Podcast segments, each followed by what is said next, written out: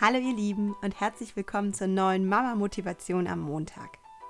Letzte Woche Freitag gab es im Podcast ja ein neues Interview mit Karina zum Thema Alleinerziehend sein. Und ich muss zugeben, vor dem Interview habe ich mich mit diesem Thema kaum bis gar nicht auseinandergesetzt und diese Gedankenwelt, also die der Alleinerziehenden, ganz gut außer Acht gelassen. Das liegt bestimmt auch daran, dass ich in meinem engen Freundeskreis keine Alleinerziehende habe und auch kaum welche kenne. Aber umso mehr freue ich mich, dass sich das jetzt durch Carina geändert hat. Denn es gibt in Deutschland mehr als 1,6 Millionen Alleinerziehende. Natürlich sind der größte Teil davon Mütter, nämlich anderthalb Millionen. Und genau die verdienen meinen größten Respekt. Was ja schlimm ist und sich nur durch so tolle und taffe Frauen wie Carina ändern lässt, ist die Tatsache, dass alleinerziehende Frauen irgendwie so ein Imageproblem haben.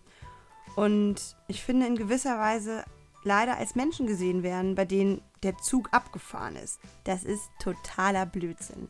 Erstens sind es genau Alleinerziehende, die so viel leisten, die jeden Tag alleine eine, nein, eigentlich die verantwortungsvollste Aufgabe meistern, die ja eigentlich für zwei Menschen gedacht ist. Das heißt dann, jede Kinderkrankheit, jeder Elternabend und jede blöde Erziehungsentscheidung alleine bewältigen. Und dazu noch der finanzielle Druck, der die Situation wirklich, wirklich schwer machen kann. Also Vereinbarkeit von Familie, Beruf bekommen vor diesem Hintergrund ja nochmal eine ganz andere Dimension. Und zweitens wissen wir alle, dass man sich nie sicher sein kann, ob die eigene Beziehung für immer bestehen bleibt und es leider auch ganz schnell gehen kann und man alleinerziehend ist.